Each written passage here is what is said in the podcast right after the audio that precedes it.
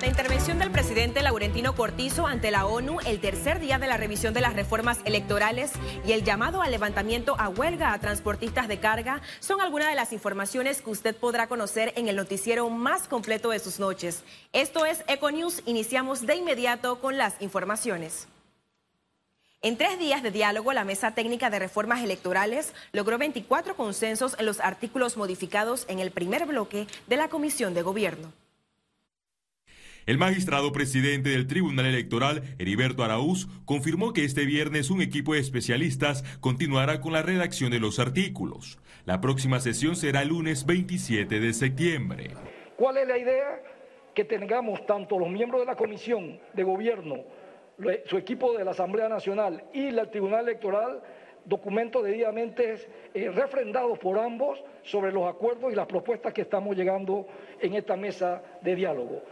En la lista de acuerdos está la paridad de género en la directiva de los nuevos partidos, la publicación de encuestas hasta el jueves antes de las elecciones generales, la intervención de la Fiscalía General Electoral en los procesos administrativos, la prohibición a los funcionarios electos a participar de inauguración de obras del Estado con fondos públicos, la eliminación del concepto de gratuidad en la propaganda política, validación de firmas biométricas para los partidos y candidatos por la libre postulación, la intervención del Tribunal Electoral en las convocatorias internas de los partidos políticos y la depuración del padrón electoral para los que no participen en tres elecciones seguidas y que durante ese tiempo no realicen trámites en el Tribunal Electoral. Eh, tenemos que abordar algunos temas inherentes a la paridad como tal, eh, temas inherentes al fuero penal electoral, eh, temas con referencia al porcentaje de distribución del financiamiento público preelectoral. Los diputados no garantizaron que una vez el informe llegue al órgano legislativo se respeten las propuestas de la mesa técnica. Cada modificación podría correr la suerte de ser desechada en los tres debates. Porque puede que yo tenga de repente la necesidad de cambiar un artículo, pero si no tengo los votos, no va a ese artículo. Así que yo pienso que hay que tener fe, esperanza y que esa voluntad que hemos iniciado hace una semana, pues continúe durante todo este proceso. La mesa técnica sigue sin definir cómo quedarán los topes de las donaciones en las campañas políticas a los diferentes cargos. Félix Antonio Chávez, Econius. Realizan la segunda vigilia contra las modificaciones a las reformas electorales. Políticos, empresarios y miembros de la sociedad civil se apersonaron a las afueras de la Asamblea Nacional como medida de presión ante el análisis de la mesa técnica conformada por el Tribunal Electoral y la Asamblea Nacional, la cual tiene como función la revisión del bloque 1 y 2 del paquete de reformas al Código Electoral. El fundador de la Cruzada Civilista, Aurelio Barría, asistió a la vigilia contra las modificaciones a las reformas electorales y resaltó que están vigilantes, pues espera que se hagan las aprobaciones sobre los temas fundamentales para garantizar la democracia del país. Han habido avances en temas accesorios, ahora queremos que se den las aprobaciones sobre los temas fundamentales, el subsidio electoral, los residuos, el tema de la, de la equidad de género, el tema relacionado con el fuero penal, para mencionarte algunos de los temas que son importantes. El presidente de la República, Laurentino Cortizo, señaló este jueves en la edición número 76 de la Asamblea General de la ONU que Panamá apuesta a construir un futuro sostenible en esta pandemia, con el propósito de tomar decisiones que perduren más allá de un periodo de gobierno. Veamos más detalles en la siguiente nota. En su presentación ante mandatarios del mundo, el titular panameño reflejó la realidad que vive el país ante la migración irregular. En lo que va del 2021, más de 80 mil migrantes irregulares han atravesado por el territorio panameño. Esta cifra lleva un crecimiento exponencial. Para entender lo dramático de la situación, Panamá pasó de recibir 800 migrantes en enero de este año a 30 mil el mes pasado hizo un llamado a la comunidad internacional para que de forma conjunta se aborde la crisis migratoria. Nuestro país, de manera responsable, respetuoso de los derechos humanos, brinda un trato digno a estos migrantes, y le ofrece por primera vez en su travesía albergue temporal, asistencia médica y alimentación. Tras la pandemia que vive el mundo, el presidente Cortizo destacó el efectivo plan de vacunación ejercido en el país. Nuestro país actuó con previsión, pudo contratar suficientes vacunas seguras y eficaces para toda su población. Gracias a ello, estamos a semanas de llegar a una inmunidad colectiva al cierre de su exposición, dijo que Panamá se ofrece una vez más como puente para las naciones, con el objetivo de buscar soluciones a los problemas y enfrentar los desafíos globales. Toda su crudeza. Clínica Hospital San Fernando. Presenta Reporte Epidemiológico. La positividad de pruebas COVID-19 en Panamá continúa su tendencia a la baja y alcanzó 3.8% este jueves. Veamos en detalle las cifras del Ministerio de Salud. 465.471 casos acumulados de COVID-19. 324 nuevos contagios. 297 pacientes se encuentran hospitalizados.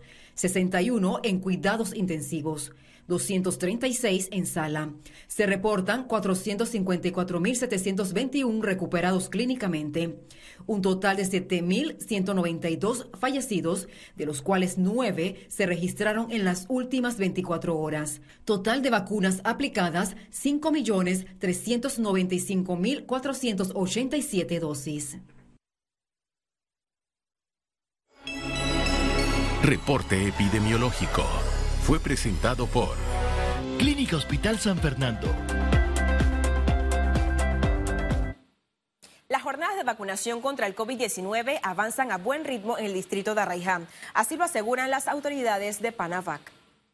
Nosotros ya en Arraiján con esta jornada de vacunación vamos a estar por arriba de los 150 mil habitantes mayores de 12 años vacunados con sus dos dosis. Estamos hablando que eh, vamos a alcanzar el 50% de la población del distrito de y eso para nosotros es muy importante, recordando Hugo que y Susan y estimados televidentes que Arraiján fue un área que tuvo muchos casos en un momento dado. Más de 500.000 dosis de las vacunas contra COVID-19 se han aplicado en los autorrápidos Vacunatón 2030. A nivel nacional hay habilitados ocho autorrápidos de vacunación contra COVID-19 en donde se aplican las dosis tanto de Pfizer como AstraZeneca. Reactivemos juntos tus proyectos porque nos sobran motivos para seguir adelante. Caja de Ahorros, el banco de la familia parameña. Presenta Economía. Los transportistas de carga terrestre iniciaron un paro indefinido en varios sectores del país por la supuesta práctica desleal por parte de navieras internacionales. Las empresas de transporte de carga denuncian que las navieras ofrecen servicios a sus clientes mientras que a ellos se les paga la misma tarifa hace años. Solicitan a las autoridades mediar para lograr un acuerdo.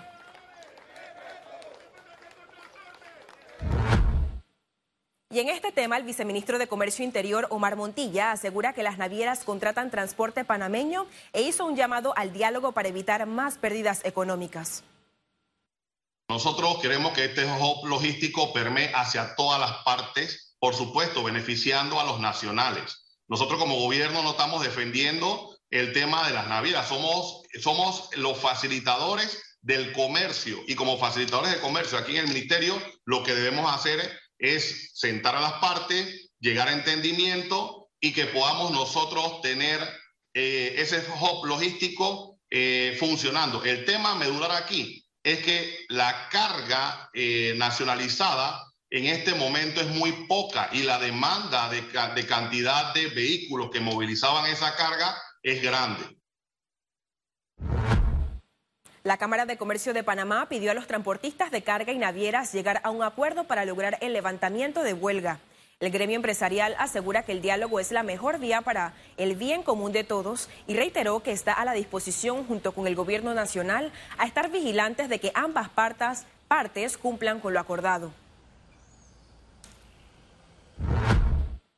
El Consejo de Servicios Internacionales de Panamá presentó junto a otros 11 gremios un plan de acción para lograr la salida de Panamá de las listas discriminatorias de Gafi y la Unión Europea.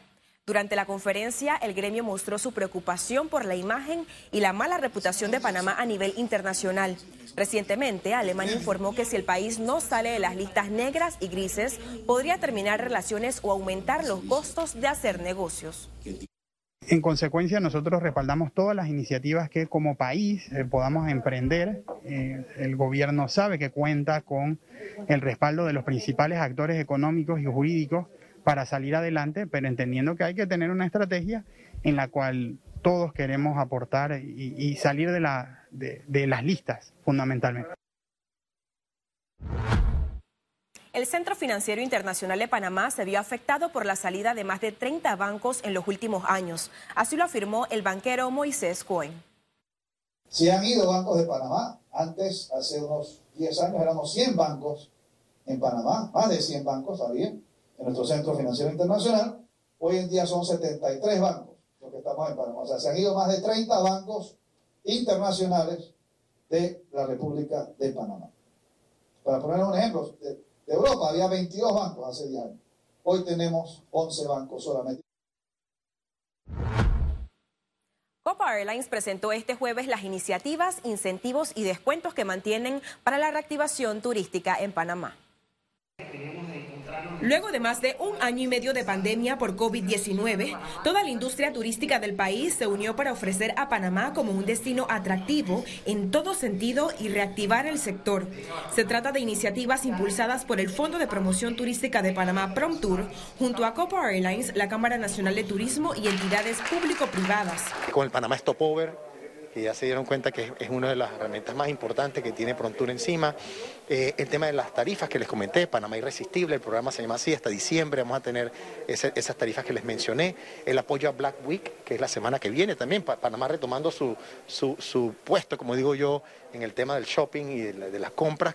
El tema de Bacutur, que es súper innovador. El Panamá es el único país del mundo que está abiertamente diciendo vengan a vacunarse con estos paquetes, etcétera. O sea, es una cosa que va a darle la vuelta al mundo, déjeme decir, este, eso, eso, eso va a ser noticia mundial. Y pues también las otras iniciativas como Travelmar, que va, a ser una rueda de negocios muy importante para el país.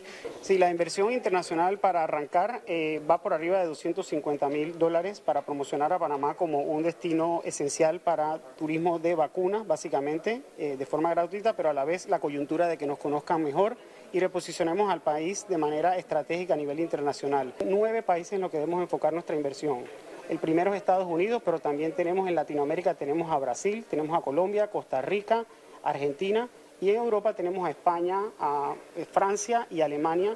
Para estos programas y campañas, Copa tiene incentivos especiales y descuentos en boletos aéreos a través de tarifas agresivas de hasta 35, me han dicho, promedio de 35% de descuento de distintos países para acá y hasta un 50% en algunos casos, este, así como mercadeo que estamos haciendo a través de nuestras redes sociales de más de 2 millones de personas y también medios y dinero que estamos poniendo en redes eh, para, para apoyar a la reactivación del turismo en el país. Además, para el cierre de septiembre e inicio de octubre, hay una agenda de actividades en el sector. El 29 y 30 de septiembre es la Convención Nacional de Turismo Conatur. Y dentro de esa convención, el 29 hay una bolsa de negocios donde vienen más de treinta y tantos eh, compradores internacionales que vienen a comprar el producto Panamá. Para el programa de vacunación Vacutur, líderes de la industria recomendaron al gobierno abrir el compás para mayores de 16 años y no solo de 30 como está establecido.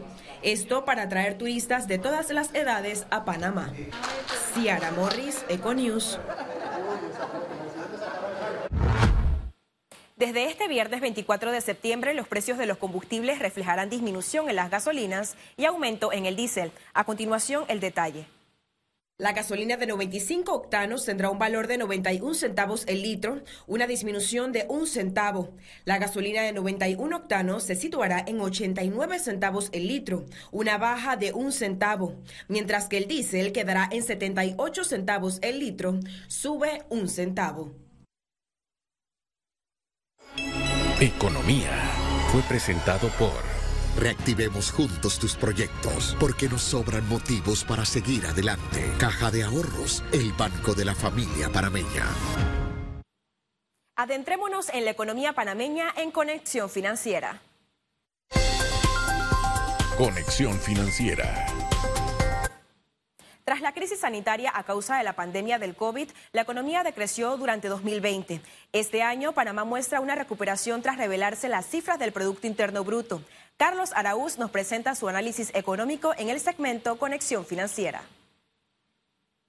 La economía panameña decreció 20% en el año 2020. Es un número realmente impactante porque se mezcla con 11 mil millones de dólares en deuda y un hueco fiscal que anda por el 10%. Números van, números vienen. La crítica constante de ausencia de un plan firme y claro de cómo salir del hoyo negro en el que estamos ya no resuena como antes, porque el tiempo pues lo cura todo.